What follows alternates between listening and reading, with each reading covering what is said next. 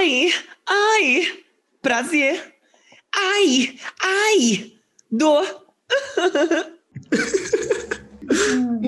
Muda a expressão, vocês estão vendo? Consegue distinguir? Vamos de novo? Não, porque a gente tá no podcast. Exatamente. Chega. Toca a vinheta.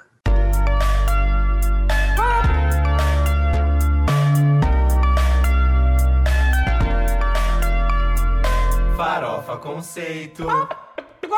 Vocês conseguem distinguir que já chegamos no episódio número 98 do Farofa Conceito, porque sim, essas POCs estão indo longe demais. Realmente longe demais. Mas o número 100 vai ficar pro ano que vem, tá? Desculpa já informar, mas vai ser aí quase que o aniversário do Farofa Conceito. Esse episódio, esse milestone, vai ficar aí para um ano melhor, para um ano de 2021 que esperamos que a vacine cutuque e seja enfiada em todos nós. Ai, gente, mas Pique. vamos lá. Porque Pique, todo pique. mundo quer. Esta pica todos querem. Todos querem. Eu sou o Arme. Eu sou o Jean. E eu sou o Fábio. Prazer. Ai, ai, dor. Eu deixei você Ai. por último. Você vai causar dor nos ouvintes hoje, Fábio? Hum, Não, só prazer. Bem-vindos a mais um Farofa Conceito. Antes da gente começar de fato esse episódio, aqueles recados, aqueles pedidos que a gente faz muito carinhosamente. Dá esse presentinho de Natal pra gente, vai, por favor. Primeiro de tudo, siga a gente nas redes sociais, arroba Farofa Conceito em todas as redes de arroba, e onde não é arroba é Farofa Conceito. É easy, busy, lemons, queasy? Eu nunca sei falar essa expressão, mas tudo bem, tanto faz. Também acessem o nosso blog, farofconceito.com.blog, e também o nosso canal do YouTube. Mas no YouTube você entra e você também se inscreve lá, que é bastante importante. A gente continua fazendo os reacts, e tem o Old Music Monday que tá aí. Não vou dizer substituindo, né? Mas ele pegou a frequência que a gente tinha do Quem é essa POC. O Quem é essa POC é um pouquinho agora mais raro. A gente vai ser um pouco mais criterioso selecionar os Quem é. E tem esse novo quadro, Old Music Monday, que o Gia sempre traz alguma coisa histórica que aconteceu naquele dia no mundo da música.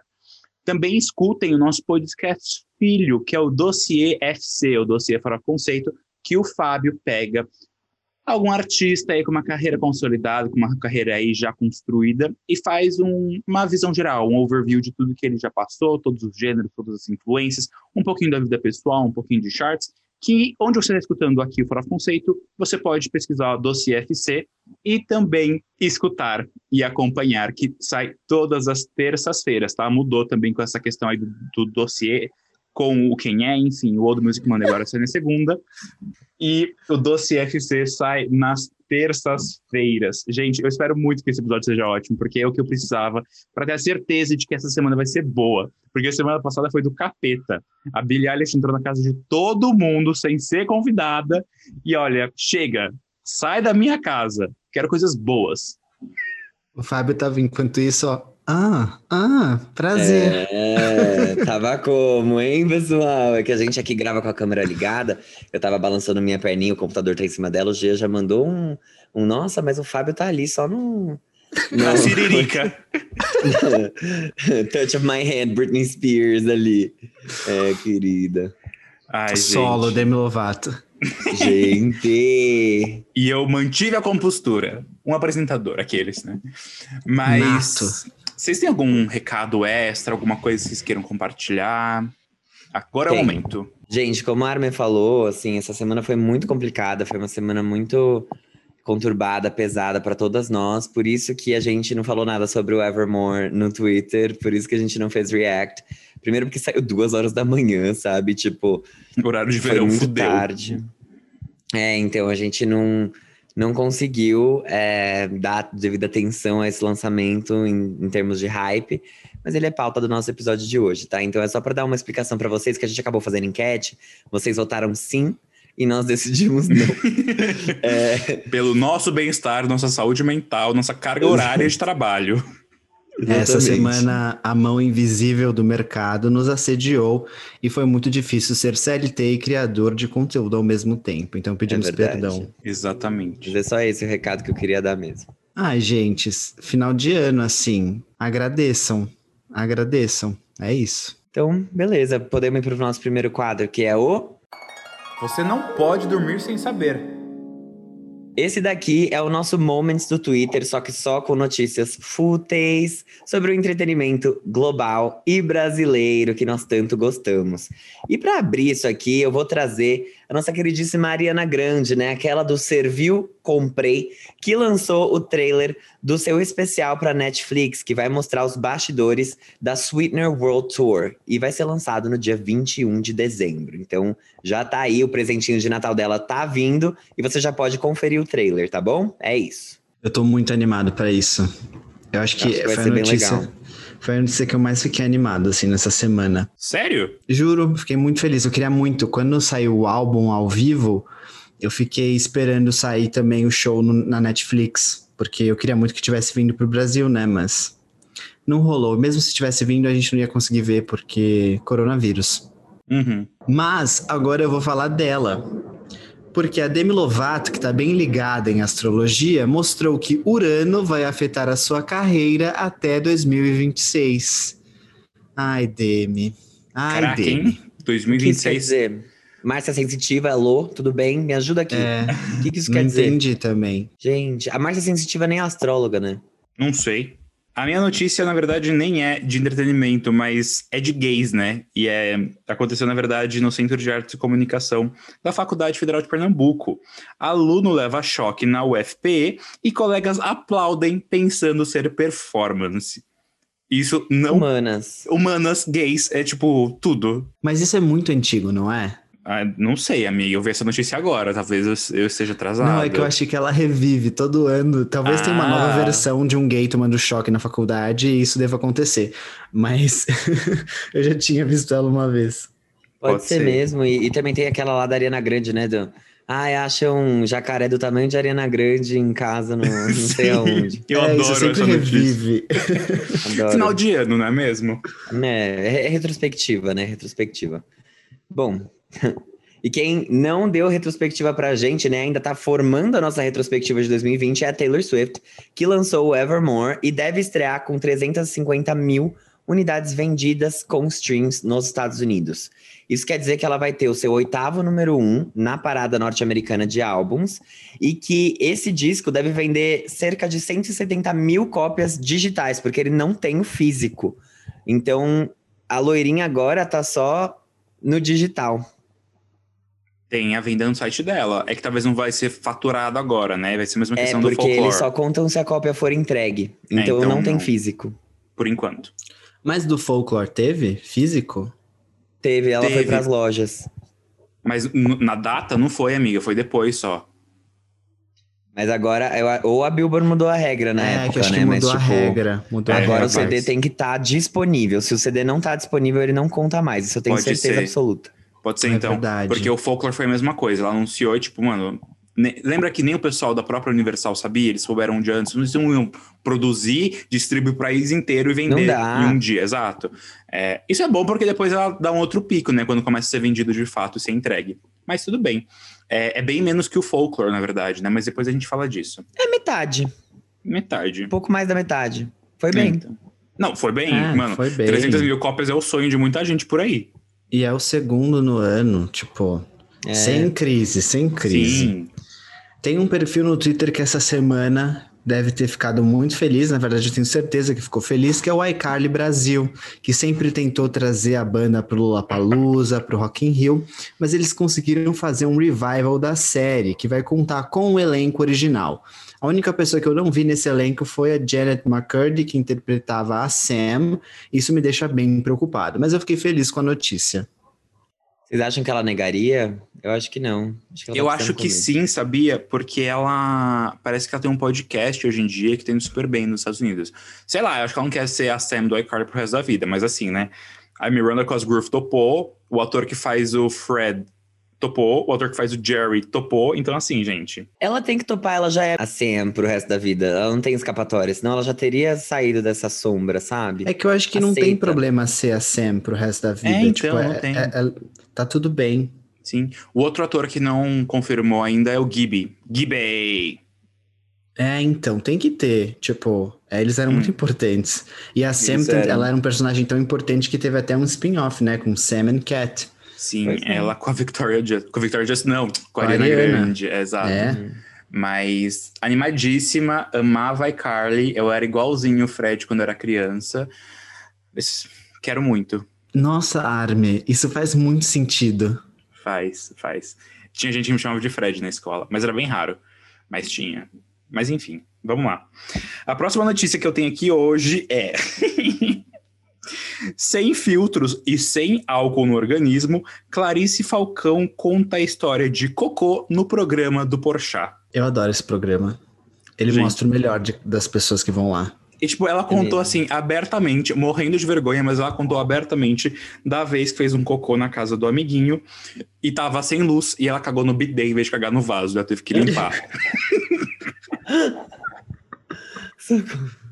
Ai, Eu vou assistir Deus. isso assim que a gente acabar essa gravação. é muito bom, tá nos perfis dela o vídeo. Bom, segura esse rock. Gente, a Avril Lavigne postou no Instagram dela fotos em estúdio com pessoas do rock. Simplesmente John Feldman, que trabalhava com o Blink-182, e o Modern Sunshines, que é produtor do Machine Gun Kelly. Ou seja, sabem o que vem aí, pessoal? Muita guitarrada, vem aí muito rock and roll, punk rock, vem aí muito, muita caveirinha, entendeu? Hello Rock, Kitty. simplesmente. Pega sua Hello Kitty, vira ela de ponta cabeça, porque agora começou a, a era a era Ka- Kawaii. Satan, entendeu? Ai, gente. Calma. Minnesota arigato. KKKKI. Ai, ai. Bom, eu vou falar agora do, do povo brasileiro que em 2020 assistiu o dobro de romances na Netflix. Talvez porque em 2020 as pessoas tenham ficado um pouco mais carentes, né? Faz sentido, eu entendo. Faz muito sentido. E tá tudo bem você só querer ver farofinhas gostosas para aliviar a pressão desse ano, que, né? Enfim. Mas uma coisa também falando de consumo de entretenimento que eu achei super curioso, super estranho, na verdade, e não concordo, mas assim, eu acho que a gente tá aqui na obrigação, como um veículo de mídia relevante, de noticiar. Justin Bieber quebra o recorde de artista com mais ouvintes mensais no Spotify, quebrando a barreira de 75 milhões. Isso é tipo quase 2 milhões a mais do que o Ed Sheeran, que tinha o recorde anterior. Eu me pergunto por quê. Eu também me pergunto por quê. Tipo, eu não me espanto assim, tudo bem, eu não tenho problema em ser ele. Mas eu me pergunto por quê e por que agora. Não sei. Eu fiquei pensando, eu acho que, tipo, é um mix, sabe? Ele tem ali um coisa, as músicas dele, né? Os últimos lançamentos. Tem um quesinho de country, tem um quesinho de soul, tem um quesinho de gospel. Então ele deve estar conseguindo falar com muita gente ao mesmo tempo. Mas eu me pergunto também do segundo lugar, que é a cantora Ariana Grande. Por que agora? Ah, sei lá. Eu me pergunto se Scooter Brown, que é o manager de ambos, tem algo a dizer sobre isso. Ai, ai, ai. Não, e detalhe, detalhe, vamos procurar aqui por J Balvin, Por que J Que tá- Balvin? porque ele também é Scooter Brown. Ah, é? E ele tá em quinto lugar. Tudo bem, J Balvin eu entendo. Tipo, né, não é que eu entendo, porque eu não preciso entender nada, mas eu, na minha cabeça faz sentido. Faz sentido. Eu tô um pouco Agora. chocado com essa info. Gente, é o Jabá, né? O Jabá saiu das rádios e chegou nas plataformas. Nada de novo sob o sol. Já esperávamos que a Ratazana fosse fazer isso, mas tudo bem, né? É. Vamos para o nosso próximo quadro, que é o. Giro da semana. Então agora a gente começa o giro da semana, que é aquele quadro que a gente faz um apanhado do que rolou na semana do mundo pop, né? A gente vai falar de lançamentos musicais, enfim, tudo que acontece. E a gente começa com as menções honrosas, que são as músicas e álbuns que a gente só vai mencionar para vocês. Então eu vou começar aqui com o primeiro, que é do Silva, que é fã de numerologia. Então, alô Letícia Valverde. Silva lançou seu quinto álbum de estúdio chamado Cinco, que tem cinco letras no seu nome, Lúcio, no seu sobrenome Silva e cinco vezes que ele se apaixonou e que também foi a Salvador no último ano. Então tá tudo ali, ó, tudo combinando, entendeu? Tá tudo fazendo muito sentido. O álbum foi todo composto e produzido durante a pandemia com o seu irmão Lucas na casa dele em Vitória. O trabalho, que é bastante eclético, tem participações de Anitta, Criolo e João Donato. Eu amei esse álbum, by the way. É, ouçam.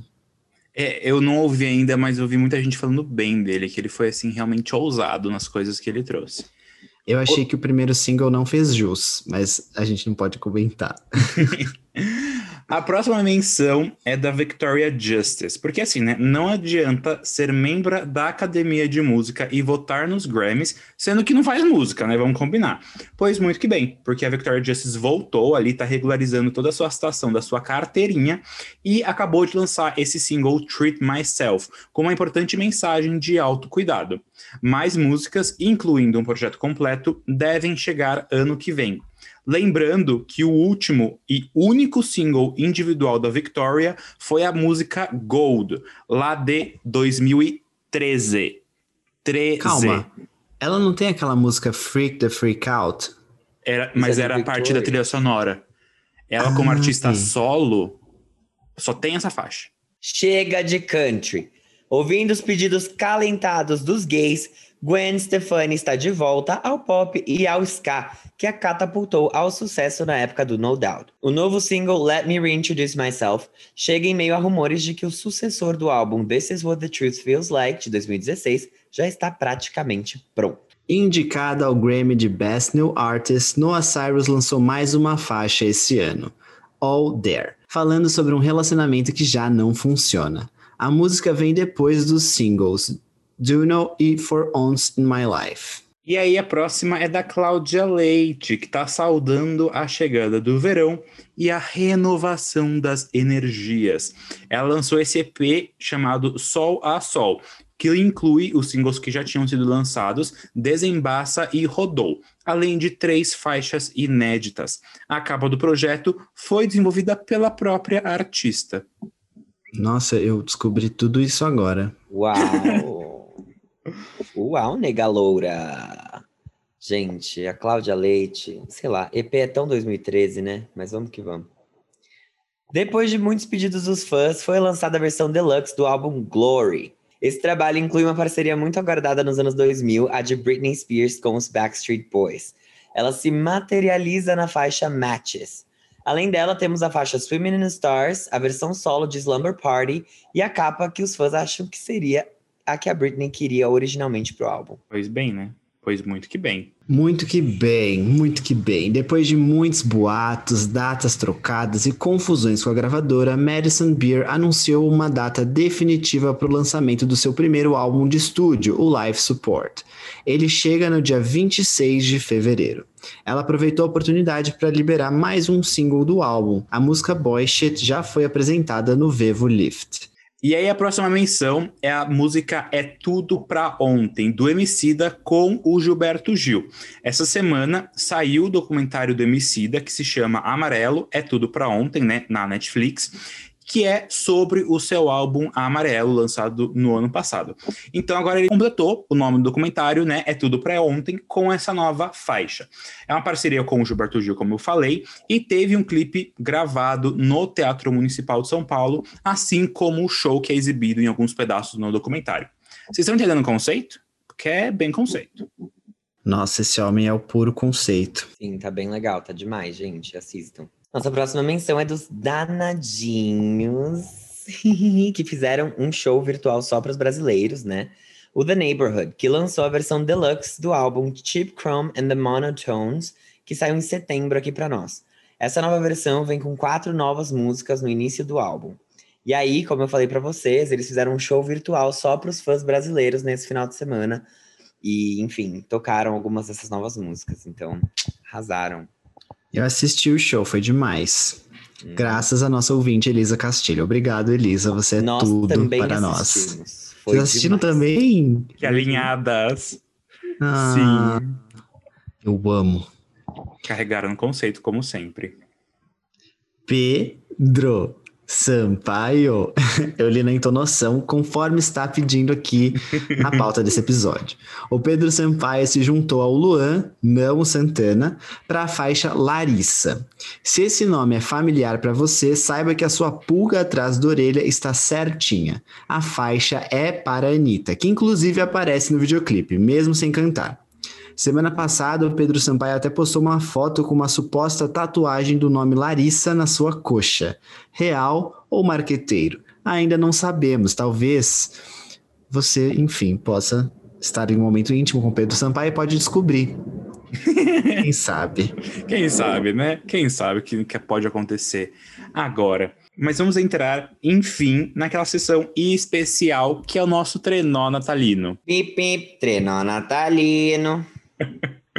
Porque hoje o Natal é dos indies. Sim, a primeira menção é da banda 21 Pilots, que lançou o seu primeiro single de Natal, refletindo sobre os bizarros fatos e coisas inusitadas que aconteceram aí durante 2020. O último álbum da dupla, o Trench, foi lançado em 2018 e esse ano eles lançaram a ótima faixa Level of Concern. Não falei, mas o nome desse single é Christmas Saves This Year. Bem assim, né? Natal vai salvar esse ano, por favor. E a segunda menção é dos meninos do Bastille, que realmente não cansam de trabalhar. Uma semana depois de eles terem lançado o EP Goosebumps, eles acabaram de liberar a faixa Merry Christmas Everybody, ou Merry. É, não é Christmas completo, aquele abreviação descolada de Christmas, que é X-Mas, Xmas que é um cover clássico da banda Slade, lançado originalmente em 1973. Esse single faz parte de um projeto chamado NES Audio Sessions by Google, no qual grandes artistas fazem covers de músicas que já foram número um no passado. Então não tem só a faixa do Bacil, tem várias outras faixas, mas né, é o que mais entra aqui no nosso universo de viados. E com essa menção, com o trenó natalino, a gente entra na verdade, a gente não entra no lugar, né? Encerrando o treino natalino, a gente entra no nosso giro real oficial, falando primeiramente sobre aquilo que vocês queriam muito saber: a loirinha, que tem muita vontade de ganhar dinheiro. E por isso ela decidiu ajudar as Yags a presentearem suas semelhantes nesse Natal, lançando de surpresa o seu nono álbum de estúdio, só quatro meses depois do Folklore, que também foi lançado de surpresa, ter chegado até nós. O Evermore mantém a linha do seu sucessor, trazendo faixas mais puxadas para o folk, que, segundo Swift, são fruto da incapacidade dela e dos seus colaboradores de parar de escrever músicas, mesmo após o lançamento do Folklore. O álbum traz feats com Haim, The National, do Aaron Dessner, que produziu esse projeto, e o Bon Iver também.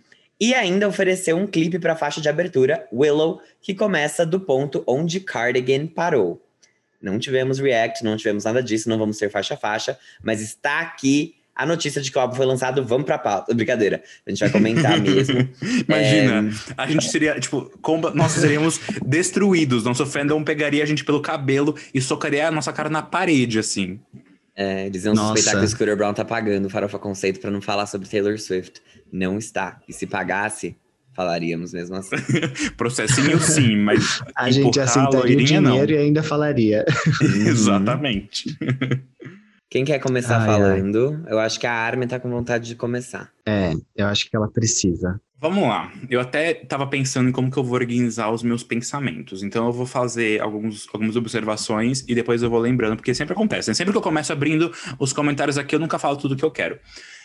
Primeiro de tudo, primeiro de tudo, é um álbum irmão do folclore. A gente não tem como virar e falar, ah, Taylor Swift entrou numa nova era. Ela mesma falou que ela sempre definiu os álbuns como coisas individuais e separadas, e dessa vez não. Ela realmente é um sister álbum para o folklore. O que é ótimo, porque o folklore é ótimo, tipo, ele tem uma qualidade incrível e ele é muito bom, assim, mesmo não só de qualidade, mas para aproveitar o álbum e ele, né, super condizente com tudo, tudo que a gente passou esse ano. Então, é, essa semana não foi fácil. Quando eu recebi a notícia, eu fiquei, ah, não, Taylor Swift. Ah, não, você tá aí realmente para me fuder. Mas, ai, vamos lá. Primeiro de tudo, sonoramente, esse álbum realmente é uma. Um, ali, tá ali com folklore. Eu sinto que ele tem um pouco mais de influência de pop, e ele tem faixas que, mesmo sendo não o pop que a Taylor fez nos últimos trabalhos dela, tipo no Lover, no Reputation, 1989 é um pop bem mais indie, um pop bem mais folk, mas ele não é o folk puro como foi o folklore, né? Então ele tem aí realmente umas batidinhas um pouco mais é, trabalhadas, eu acho, que é bem, bem importante, mas ele mesmo assim não é um álbum dançante. Letras. Esse álbum continua com as letras incríveis que o folklore traz, mas eu acho que a Taylor conseguiu ainda dar um passo um pouco além. Realmente ela foi é, mais adentro da floresta que ela chamou folklore e trouxe histórias muito complexas em algumas faixas. Acho que eu fiquei um pouco assim só. Tem faixas que são incríveis, com letras assim, impecáveis. Nobody No Crime, eu falei, caralho, Taylor Swift. Caralho, Taylor Swift. E tem algumas outras ali que eu fiquei, hum, que não pegaram tanto. Mas assim, até até agora eu estou praticamente concordando com o que eu falei quando o Folklore foi lançado. O álbum ainda não pegou em mim, o Folklore pegou um pouco mais rapidamente, mas talvez porque o Folklore foi a surpresa, né? E aqui a gente já tá, não vou dizer que é acostumado, mas a gente já viu a Taylor fazendo tudo isso. É, o que eu queria falar adicionalmente de tudo isso é o conceito. E por que eu quero falar do conceito? Eu acho que o folclore tinha né, essa ideia de trazer uma fábula, trazer histórias e que coisas populares que seriam passadas e isso é muito bem arranjado. No Evermore o conceito não ficou tão claro para mim. Então, talvez seja um dos motivos pelos quais ele não tenha me pegado, me impactado tanto. Mas eu acho que o conceito do Evermore, ele vai ser ele é um álbum de meio eu acho que a Taylor Swift tem mais um álbum guardado na manga. Se você é usuário de Twitter, você viu muita gente surtando, muita gente pegando evidências. E eu caí feito um pato cego nessas evidências. E eu acredito fielmente que a Taylor tem mais um álbum guardado aí para lançar, talvez ano que vem, para completar essa trilogia. Não Tô sei. esperando muito Não um sei. da doutora Mari Bianchini explicando tudo isso, porque ela é doutoranda, né, em Taylor Sim, Swift, então ela vai certeza. saber explicar pra gente. Mas o que eu acho principalmente que a, a Taylor não dá ponto sem nó, né? E acho que a principal evidência disso é que ela tá vendendo três cardigans em três cores diferentes no site dela. Todos iguais, realmente só muda a cor. Cada um dos cardigans tem três estrelas aqui na, no espaço da manga. Um deles tem o cinzinha do Folklore, o outro tem esse marronzinho meio bronze do Evermore, e o outro é um pouco branco. Então, assim, sabe, tá tudo ali encaixadinho. Então, vamos ver. Vamos ver. Mas, overall, eu acho que a Taylor continua entregando uma, uma qualidade extremamente alta, é, tanto que as notas estão refletindo isso, é praticamente a nota idêntica do Folklore, porque compositora, sim, artista, sim, e é muito incrível que ela consiga fazer dois álbuns dentro de um mesmo universo, dentro de um mesmo início, né? E entregar coisas tão boas. Então, realmente, Taylor Swift, parabéns. Espero que isso cresça mais em mim, porque ainda não deu tempo de crescer. A culpa não é dela também, essa semana não foi fácil, de novo, né? Mas vamos lá. Eu vou falar rapidinho, antes de passar a palavra pro Fábio, porque eu não sei se eu vou ter muito a agregar. Mas é o seguinte, eu acho que quando eu ouvi o Folklore pela primeira vez, e ouvi Cardigan principalmente, eu sinto que eu fui muito impactado. Por mais que na época que eu ouvi, eu achei que eu não tinha sido tanto impactado, quando eu, eu ouvi agora o Evermore, eu falei, nossa, o Folklore bateu de primeira de uma forma muito mais forte. E eu acho que tem vários fatores aí pra gente colocar nessa balança, como por exemplo, o Folklore era uma mudança grande comparado com o Lover, então por isso que eu acho que talvez ele tenha sido tão impactante, e com Evermore eu já sabia um pouco o que esperar. Então talvez por isso que ele não tenha batido, não tenha tido esse impacto tão grande. Mas o que eu acho num geral desse álbum é que eu vi um tweet que, no- enfim, eu vi um tweet que falava o seguinte: o folklore ele tem letras e as combinações das histórias entre eles, assim, tudo mais como que ela contou essas histórias dentro do álbum é de uma forma um pouco mais adolescente, assim, os problemas e as histórias que ela narra naquele álbum, enquanto Evermore traz coisas mais adultas, então crimes, Sim. adultério, tipo uma coisa mais adulta, entendeu? E talvez por isso que eu não tenho me identificado logo de primeira com as letras. Tipo, eu achei. é, Ela foi um passo pra frente. Eu acho que é um álbum mais de letras e histórias mais maduras. E eu ainda não consegui acompanhar esse ritmo ainda. Então eu acho que esse álbum não, não bateu ainda pra mim. Ele, ele ainda. hum, Emocionalmente eu não me conectei com ele. Talvez ele seja, né, um pouco mais emocionalmente maduro e seja realmente um pouco mais difícil da gente conseguir digerir. Eu acho, eu acho que é. Mas enfim, continua sendo muito bom, obviamente. É, apesar dele ter letras mais maduras, até por vezes um pouco mais tristes, o começo dele, principalmente, é mais alegre do que o do folklore. E eu acho que dá pra perceber muito isso, assim, tipo, eu digo sei lá, em termos de produção, assim, as músicas são um pouco mais animadinhas. Então, eu acho isso interessante de, de considerar nisso.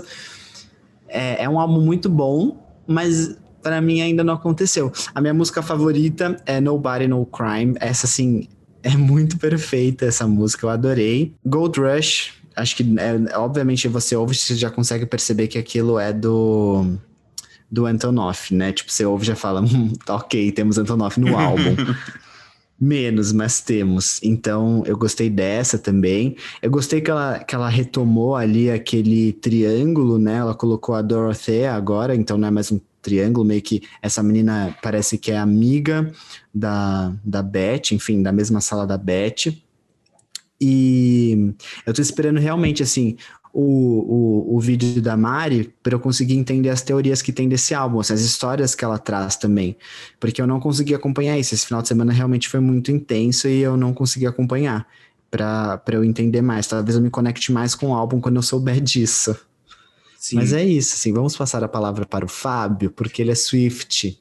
Eu tenho dois comentários rapidinho que eu lembrei. Eu, é, isso é muito claro, as pontes que tem entre os álbuns, né? Então, que sempre fez o gancho de Betty com Dorothea. É, o Folklore tinha uma faixa falando sobre a avó dela, e esse álbum também tem, que é a Marjorie. Que, é, é, a faixa era Epiphany, não era? Do, do avô. Ah, então. E agora, tipo, faz o, essa ponte com a avó. A gente tem uma faixa que é muito country, e a gente tem, tinha Peace no folklore e agora a gente tem happiness. Então, essas, esses paralelos eu acho bem importantes para a gente ressaltar. E eu senti, eu não sei se é proposital, mas eu peguei duas expressões natalinas nas letras. Eu acho que This is Damn Season é uma expressão que algumas pessoas usam nos Estados Unidos para se referir ao Natal.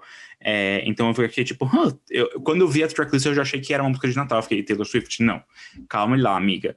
Mas em, se não me engano, Champagne Problems, ela fala Deck the Halls, que também é outra coisa, inclusive é uma faixa bem clássica é, de Natal. Mas enfim, só queria fazer esses paralelos rapidamente. Gente, então, a gente fez uma pequena pausa aqui. Porque, como vocês devem ter visto nas teorias de Twitter, se vocês não viram nas teorias de Twitter, estou dizendo aqui existe um easter egg na capa de um dos álbuns, de uma das versões é, do Folklore lançado pela Taylor Swift, que é a versão Hide and Seek, que é uma que ela tá com umas xuxinhas assim, como é que é, Me descreve aí.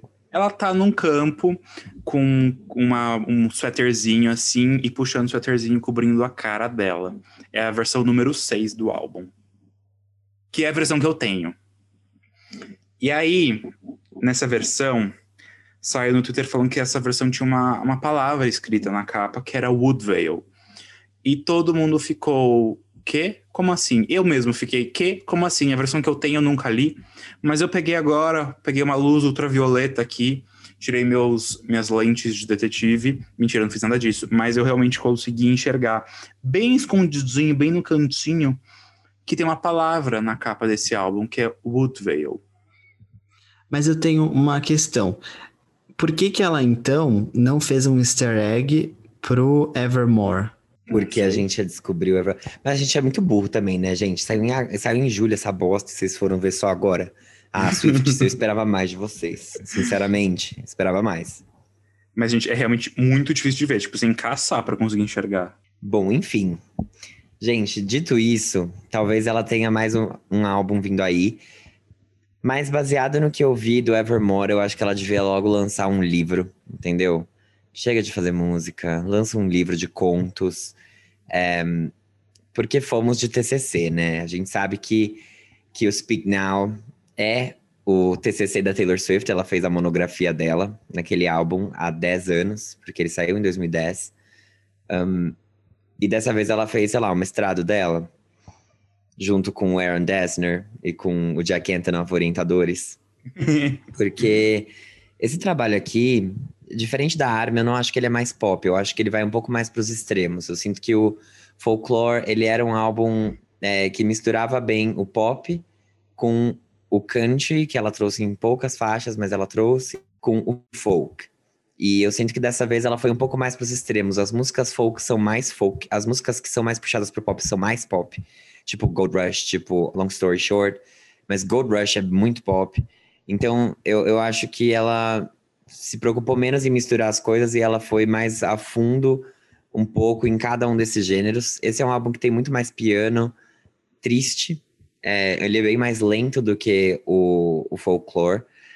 E ele ficou muito lengthy. É, não sei falar. É tipo longo, mas não longo de tipo, ah, ele é um álbum longo para você ouvir, mas ele tem muitas palavras, sabe? Ele é um álbum que conta muitas histórias. As letras aqui fazem muita diferença. Ele é, ele é menos sobre você cantar junto, ele é mais sobre você ouvir a história que ela tá contando. E isso faz com que as músicas sejam menos legais, sim. Ele faz com que as músicas sejam menos divertidas de você escutar, sejam menos. É, elas não são tão Você fáceis de curtir. ouvir quanto as do folklore. É. Você vai curtir, mas você vai curtir de um outro jeito. É um- uma outra forma de você consumir.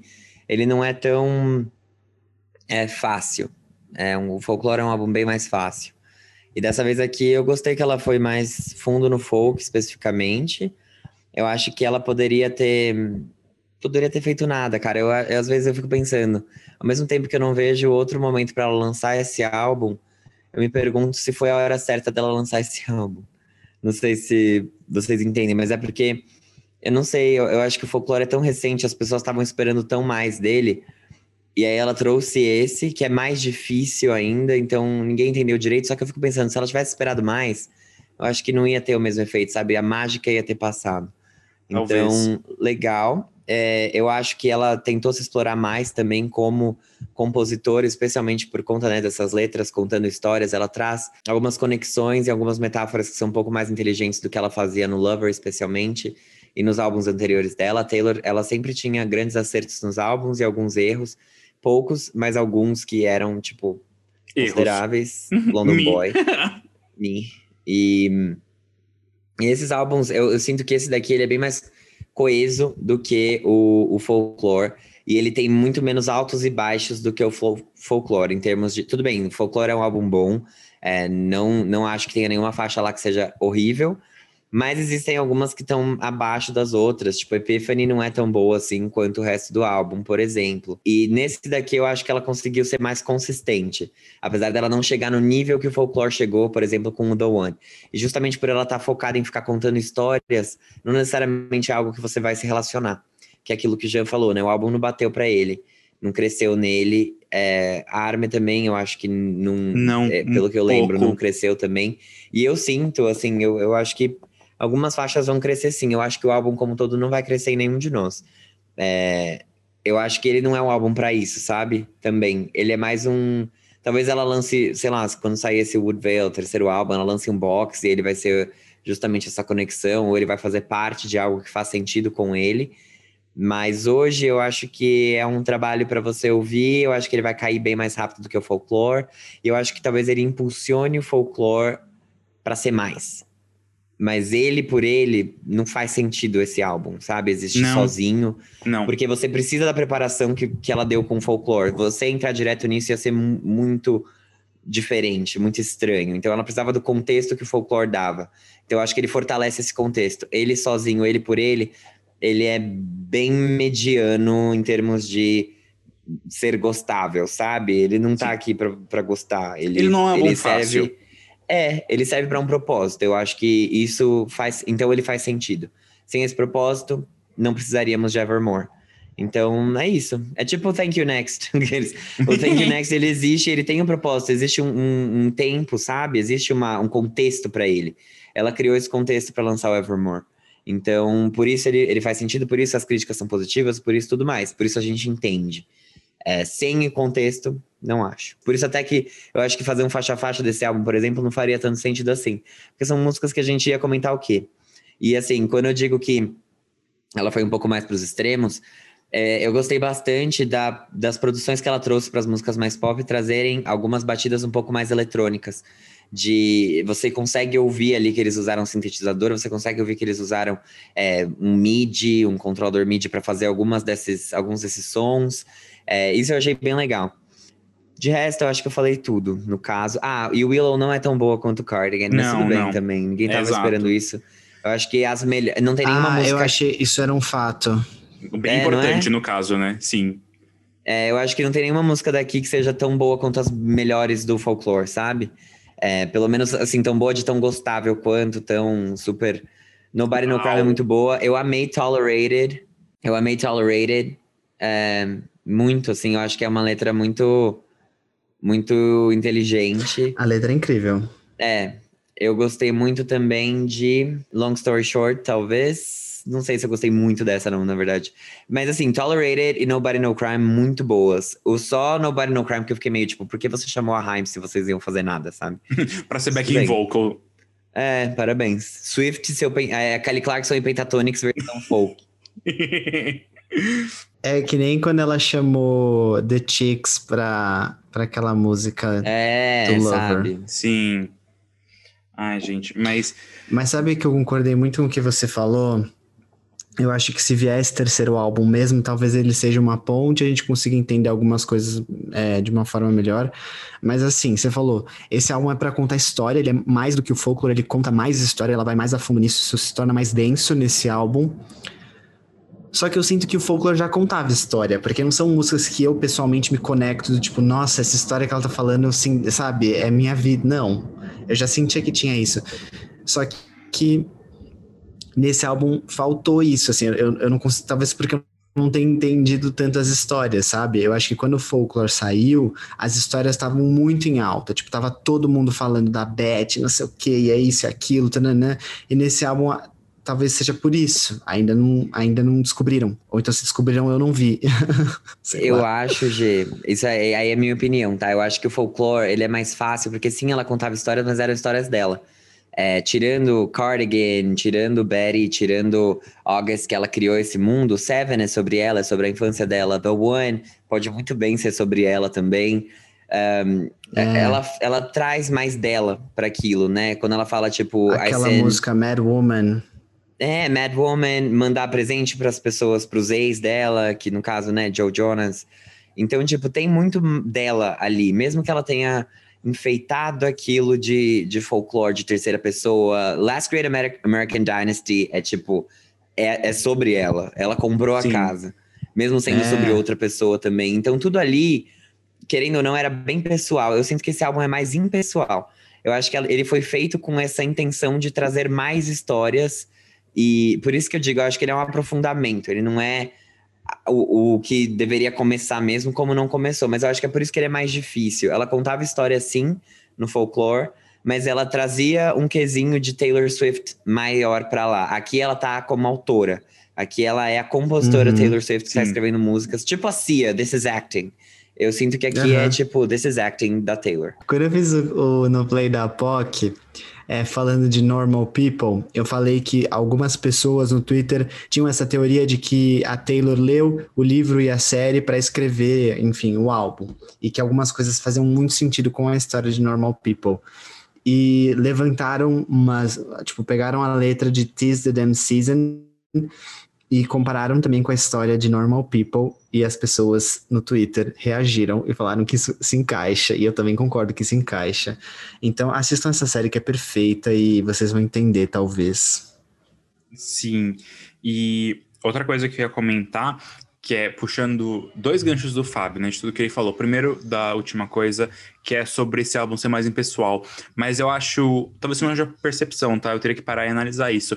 Mas eu sinto que no Evermore ela fala muito mais I, tipo de eu, sabe? E ela conta muito mais das histórias de, um, de uma primeira pessoa, mesmo que não sejam histórias dela de fato, sabe? Então é um isso. personagem, né? Exatamente. Isso eu achei é, muito interessante. Se for de fato assim, é, um álbum mais impessoal, mas usando mais o pronome eu, realmente é extremamente inteligente. E aí eu queria pegar um outro, um outro tópico que a gente comentou rapidinho, mas acho que é importante a gente retomar ele um pouco, que é o momento que ela está lançando o Evermore. Eu acho que é assim. É, tudo bem que essa semana nós três aqui e outras pessoas próximas da gente não foi fácil, mas eu sinto que ninguém conseguiu nesse período já dezembro, final de ano, festas, ninguém conseguiu de fato parar e dar atenção devida ao Evermore, sabe? Então eu não sei se, tipo, dezembro seria o melhor momento para ela ter lançado isso. Tudo bem, foi aniversário dela, perfeito, a simbologia que ela sempre traz, mas talvez se ela segurasse para o começo de janeiro, talvez as pessoas fica ficassem, caraca, sabe? Começando ano novo, tipo, a Taylor trazendo isso talvez tivesse uma recepção um pouco mais, não, não, nem calorosa, mas tipo, as pessoas realmente se dessem mais o trabalho de parar e falar Taylor Swift. Porque eu conheço muita gente que, tipo, ah, Taylor lançou um novo álbum, gente que nem sabia, gente que, tipo, ah, não, não vou escutar agora, porque realmente tá difícil, sabe? Então não sei. Mas você não acha que se isso acontecesse, talvez as pessoas ficassem mais sem entender do que elas estão agora? Porque, tipo assim, agora tá todo mundo, meu Deus, Taylor Swift lançou um álbum, tal, não sei o que, o hype, tananana, e aí ela guardar janeiro para lançar esse terceiro, que se realmente for isso que o Fábio falou, por exemplo, algo que conecte mais as histórias e seja algo mais foda do que o, que o Evermore é, talvez faça mais sentido. Mas será que vai vir então... tão rápido? Ela vai lançar um terceiro álbum com tipo um mês? Ah, eu espero que venha. Porque é, Tipo, eu digo pessoalmente, porque o Evermore não aconteceu muito para mim. Então, se o outro vier para complementar tudo, eu vou ficar feliz. Eu acho que Mas, nem. eu acho que ela vai esperar algo. Se o, o, o pulo do Folklore pro Evermore foi uns quatro meses, eu acho que vai demorar mais uns quatro meses para ela lançar. Até porque janeiro tem Grammy, é, que ela tá concorrendo em várias categorias. Ela deve cantar Cardigan, ela não deve cantar Willow. Então, até sei lá, se ela quiser de alguma forma. Ela podia fazer um medley das duas, né? Poderia também, mas é que o Grammy sempre pede para que cantem as indicadas, né? Não tem isso. É. é. então, tipo, se ela lançar esse terceiro álbum, sei lá, em abril, maio, talvez fiquem também até pensando no Grammy de 2022, sabe? Então, vamos ver. Vamos ver. Eu acho que esse terceiro álbum vai ser mais impactante, tipo. É, eu não queria que demorasse só. Mas eu entendo o seu queria. ponto. Eu acho que é uma era que faz sentido acabar esse ano. Eu não vejo. Eu também acho. Eu não vejo tipo, sentido ou em lançar janeiro, assim. Tipo, no máximo janeiro. É. Se não Mas, conseguir assim, até o final do ano. Uma aposta minha é que o próximo álbum, se tiver mesmo, né? Se tudo se confirmar, é que ele venha com mais Jack Antonoff.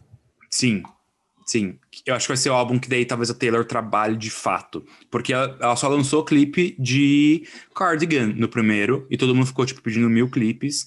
Ah, clipe de Exile, clipe. De August. Exato, e não veio nada. E é... eu continuo pedindo Cruel Summer. é, e agora só chegou o Willow, eu acho que só vai ficar por Willow mesmo. E talvez um terceiro álbum, não sei. Eu tô sentindo que esse segundo realmente é um álbum de transição e o terceiro ela vai abrir as porteiras da fazenda dela e soltar todos os gado e vai fazer a festa. Imagina, gente, ia ser incrível. Eu acho que vem uma apresentação ao vivo aí de Nobody No Crime, tipo, ela bem countryzeira, assim, com, com as meninas do, do Haim. É Haim ou Haim? Haim. Haim. Haim. Haim. é, ela com as meninas do Haim. E eu acho que isso seria incrível, tipo, que nem ela fez com Betty, só que uma versão mais roqueira, assim, cometia um, cri um crime, como, como o Fábio diria. Qual é o nome daquela personagem que você gosta? Villanelle. De... Villanelle. Villanelle. Gosto, ia ser legal, assim, já imagina a performance em preto e branco. Matando homens. Ai, gente. Ela escreveu sozinha no Nobody No Crime. Ela escreveu sozinha. Chamou as meninas pra cantar com ela. É cantar. Fazer backing. Ai, gente. É que ela falou: Ah, eu escrevi uma música com seu nome, você não quer participar da música? Capaz que seja, sabia? Do jeito que a Taylor Swift é. Mas, tipo, ela podia ter, tipo, podia ter colocado vocais delas, não tinha, não tinha por que não. Então, tem backing, né? Tem harmonias com as meninas, mas solo delas não. Eu acho um desperdício, mas tudo bem. Ok. Bom, ok, gente. Lança Vamos remix. pro próximo tópico ou vocês querem falar mais alguma coisa? Ah, não, tá tudo bem. Vamos pro próximo. O Fábio tá de mochila na Copa, vamos lá então. Não, não, É. não, não, não, não. tá não, desmotivada não é isso. sim. Não é isso. relaxada. Porca relaxada. Denise é uma relaxada, tá três dias sem tomar banho no celeiro. Não, gente, não é nada disso. Eu não quis cortar vocês, não. É que eu achei que a gente não ia falar mais nada. Eu achei que a gente ia tava só, tipo, devaneios. Eu esperava mais, sendo bem Não, sincero. mas a gente tá super devaneando. Só Não, assim eu não pra. esperava nada, né? Um Ah, lançamento também. surpresa. Não, não, de surpresa, mas quando ela anunciou na quinta que ia ter um álbum, eu esperava que esse álbum fosse mais. Mas. Eu, achei que, eu achei que ia ser tão impactante quanto o Folklore. É, mas depois, entendendo tudo, e vendo as, as infos e os rumores, eu tô assim, ok, que é um álbum de, de meiuca. É a meiuca, sabe? A Taylor Swift, em vez de fazer um álbum enorme com 40 faixas, ela dividiu em três. E esse álbum é a meiuca do álbum. É, esse é bem Grande. conceito. Tipo, esse é bem conceito. Será que ela quer ser a nova Fiona Apple? Não, não, não. Eu achei Eu que ela acho que falou assim, não. cara, se eu tiver que. Ela deve ter pensado, eu quero lançar isso agora. Ai, foda-se, vou lançar, entendeu? Já lancei o Folklore esse ano, agora lançou esse, depois se eu quiser voltar pro pop, como, como diria André Surak. Não, não é André Surak, é o da. Eu vou citar aqui Tula Luana. Como é que ela fala? Sou bissexual, sim. Se eu quiser. Se eu quiser, eu beijo mulheres agora. Posso beijar agora. E aí? Ah, eu acho que é isso, assim. E aí depois ela lança de novo um popzão, depois, quem sabe não volta um inteiro pro country. E sabe que, só uma última coisa, última coisa a gente encerra e vai para pro próximo tópico. Mas ela pegar e fazer essa super era, tipo, folklore, ah, não só do álbum folklore, mas tipo, tudo isso, esses três álbuns juntos e tudo mais, faz bastante sentido, até pensando que talvez depois disso ela volte e relance, retrabalhe os álbuns anteriores, sabe? Faz. Tipo, encerra Faz. melhor as coisas. Realmente, Armin, você tá bem fanfiqueiro hoje, gostei. Eu tô super. Tô pronta para os mimos. Pronta para gastar um rim comprando CD de Taylor Swift, mas tudo bem. Será que. Ai, gente, imagina ela vai ter que lançar um box com todo. Ai, não quero nem pensar. Ah, vai, vai, Vai. vai, Como o Fábio bem falou, ela quer ganhar dinheiro.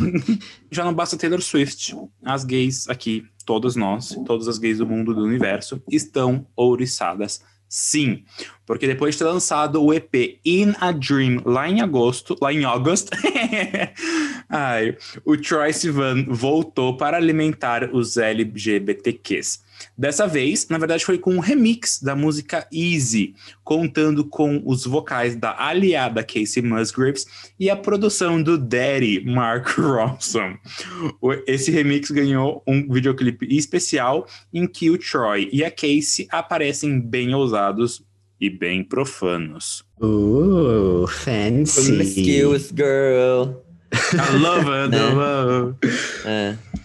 Gente, eu vou começar falando que eu amo o Easy, eu amo o EP no Dream, ele cresceu muito em mim. Eu ouço ele assim enquanto eu estou fazendo academia e eu, eu me sinto feliz de viver enquanto eu ouço esse EP. E eu fiquei muito feliz com esse remix, porque ele, não sei, eu, eu senti uma vibe meio dreamy nele, entendeu? Tipo, tá mais. Parece que parece um sonho, uma coisa mais alegre é, do que a faixa original. Então eu gostei muito de como ficou. A Casey traz uma leveza pra música, assim, deixou ela muito divertida, muito leve, muito gostosa de ouvir. Então eu fiquei muito feliz com esse remix. Eu amei que ele não só lançou, ele fez um clipe digno, aproveitou a participação da Casey, que eh, merece muito, né? Não poderia ficar só ali descartada. Então eu, eu gosto muito disso que o Troy faz de valorizar os remixes que ele faz. Então ele fez isso com a Alessia Cara também, quando ele fez Wild. E, enfim, tô, tô bem feliz com, com o resultado desse remix. Sucinta. Fábio? Adorei, gente. Amei. É, eu não gosto muito do In a Dream, não. Eu acho que a, a faixa título do In a Dream é muito boa. Easy, hum, eu fiquei mais ou menos, mas agora eu amei. Eu adorei o trabalho que o Mark Ronson fez nessa, nessa música em específico. Os produtores também mandaram muito bem. A Casey arrasou demais. Eu acho que o clipe tá lindo também, né? Acho que o G adora falar de clipe, eu também vou falar dessa vez. O clipe tá maravilhoso, a estética toda muito bonita. Eu gostei bastante mesmo. Eu acho que acrescentou muito, agregou muito. Eu gosto muito mais dessa versão do que da original. Ó que coisa. Ó que coisa. Concordamos, porque eu também. Eu fiquei com uma sensação, ah, não sei se eu vou. Vai ter gente que vai reclamar da minha opinião. Mas quando você para e escuta as duas versões, parece que a original é uma demo. Que ela é mais simplesona, mais basicona. Tá ali pra fazer uma coisa mais direta, mostrar o trabalho, mostrar a letra. E aqui realmente a gente tem um, um trabalho bem mais profundo, bem mais elaborado da, principalmente da produção, né? A Casey mudou acho que uma coisinha ou outra nos, na, É na o Daddy, letra. né? É, É o o Daddy, Daddy. é o Mark Ronson. Ele não produziu a música. Não? Então o que, que ele faz? Ele é o feat, ele toca. Ah, O silêncio. nossa, gente. Então, então por que Mas calma. colocou o Mark Ronson? É, por que tipo, tão especial? Porque tem uma diferença na produção. Tem, tem uma Tem- diferença. Tem. Quem produziu foi o Oscar Gores, que produziu a música original, e Pickard Brothers. Não sei quem é. Desculpa. Ah, Mas não, parabéns. Parabéns É. aos irmãos Picardo, porque realmente, assim, ficou muito bom. Eu fiquei chocado. Também concordo com o Fábio que, assim, o Ina Dream não cresceu muito em mim. Realmente não... Não é algo que eu escuto tanto. É o conceitão, né? Igual a Taylor trouxe com o Evermore. Talvez a gente não escute tanto ao longo do tempo. Vamos ver, contamos para os ouvintes no futuro. No caso, ano que vem. Mas eu gostei muito desse remix. Tipo, de verdade. Assim, eu fiquei... Olha, olha só a gayzinha mostrando as, as garras. Tipo, tem muito mais potencial, sabe? É, eu acho que essa música que pode sim crescer. E é, é um grande exemplo de como detalhes fazem muita diferença na, no mundo musical. Então, Ai, gente, eu fico- tão satisfeito com as músicas do Troy. é muito bom. é bom, é muito bom ser gay, né? What É a time bom. to be gay. Eu amo. É, mas obrigado, Troy, pelo mimo. Realmente achei um mimo, assim, entregar essa. É. Tá aqui. Pra você. Foi Posso um falar mais uma presente. coisa? Eu acho que trazer a Casey Musgraves, eu acho que foi bem inesperado, só que muito bem-vindo. Super bem-vindo. Porque ela é, meu, ela, o que ela faz ali, tipo, as bandeiras que ela levanta no meio que ela toca e tudo mais. Eu, eu jamais esperaria um feat dela com o Troy Sivan, mesmo eles tendo trabalhado é, naquele especial de Natal dela lá. Eu não, eu sei lá, eu acho que. Eu nunca achei que esses mundos fossem colidir. Seria como, sei lá, o Harry Styles lançar um feat com ela, sabe? Não, eu não entenderia. Eu direito. não esperaria. Mas eu tenho certeza que ficaria ótimo, como foi o que aconteceu aqui. E acho que ela saindo da zona de conforto dela, né, de country, entrando num mundo que é bem mais pop, cheio de sintetizador, de novo, aclamo essa mulher, acho ela incrível desde sempre, em tudo que se propõe. Eu acho que ela, ela se daria muito bem, assim, lançando um álbum pop com o Jack Antonoff. E sabe o que é pior de tudo? Eu não duvido que, tipo, seja talvez ela explorando coisas, vendo como vai ser pra trazer no futuro, sabe? Eu acho que a Casey Musgraves, apesar de ser uma artista, ela é uma artista country, né? Desde a sua, desde o seu primeiro álbum lá, acho que 2000, 2013, se não me engano. Ela tem potencial, eu sinto uma versatilidade nela. Que talvez ela explore mais. Até, mano, depois do Golden Hour, que é álbum do ano, tipo, de verdade, ganhou o álbum do ano no Grammy. Mas pelo menos a gente sabe que é um álbum que merece, que é um álbum que eu fiquei parabéns, Casey Musgraves, depois de, né, que, que ele ganhou e que daí eu fui ouvir. É, mas enfim, vem aí. Será que vem aí? Não sei. Espero que venha aí. Eu acho que vem aí. Tomara. que Essa é a minha aí. fic do dia. Hoje estamos É. completamente fanfiqueiras. Gosto assim. Cada um com a sua fic. E qual que é a sua, amiga? É, o o Fábio... E eu namoramos. Ai, sim. Tem uma coisa que eu queria falar também. A Elisa Castilho, nossa ouvinte, deve ter ficado muito feliz. Porque Nossa ela patroa, ama nossa Casey. ativa. a Camila Ela Cabello desse podcast. E ela, ela ama o Troy, tipo, deve ter sido muito feliz quando ela ouviu essa parceria, assim. São os Hum. artistas que ela mais ama se unindo. Não, tudo. Tudinho. Fofo, né? Muito fofo. Mas então é isso, gente. Falamos É isso. tudo, falamos tudo. Sucintas. Mentira, não fomos sucintas, não. A gente falou o que a gente tinha que falar. A gente escolheu pautas assertivas, né? Tipo, a gente falou, Exatamente. vamos focar no que os gays querem. No que importa. e vamos né? alimentá-los. Exato. É isso, gente. Um beijo pra vocês. Um grande tchau e até a semana que vem. Que a semana que vem seja bem melhor do que a que passou. Com certeza vai ser bem melhor. Fé no pai que o diabo cai. Eu tô fazendo a limpeza energética aqui em casa, que eu não quero saber de copo quebrando, de outras coisas quebrando, porque assim, não dá. Não dá. Vá de reto. Vá de reto. Vá de reto, vá de chuca. Boa noite e até semana que vem. Graças a Deus. Beijo, gente. Até. Beijo, tchau.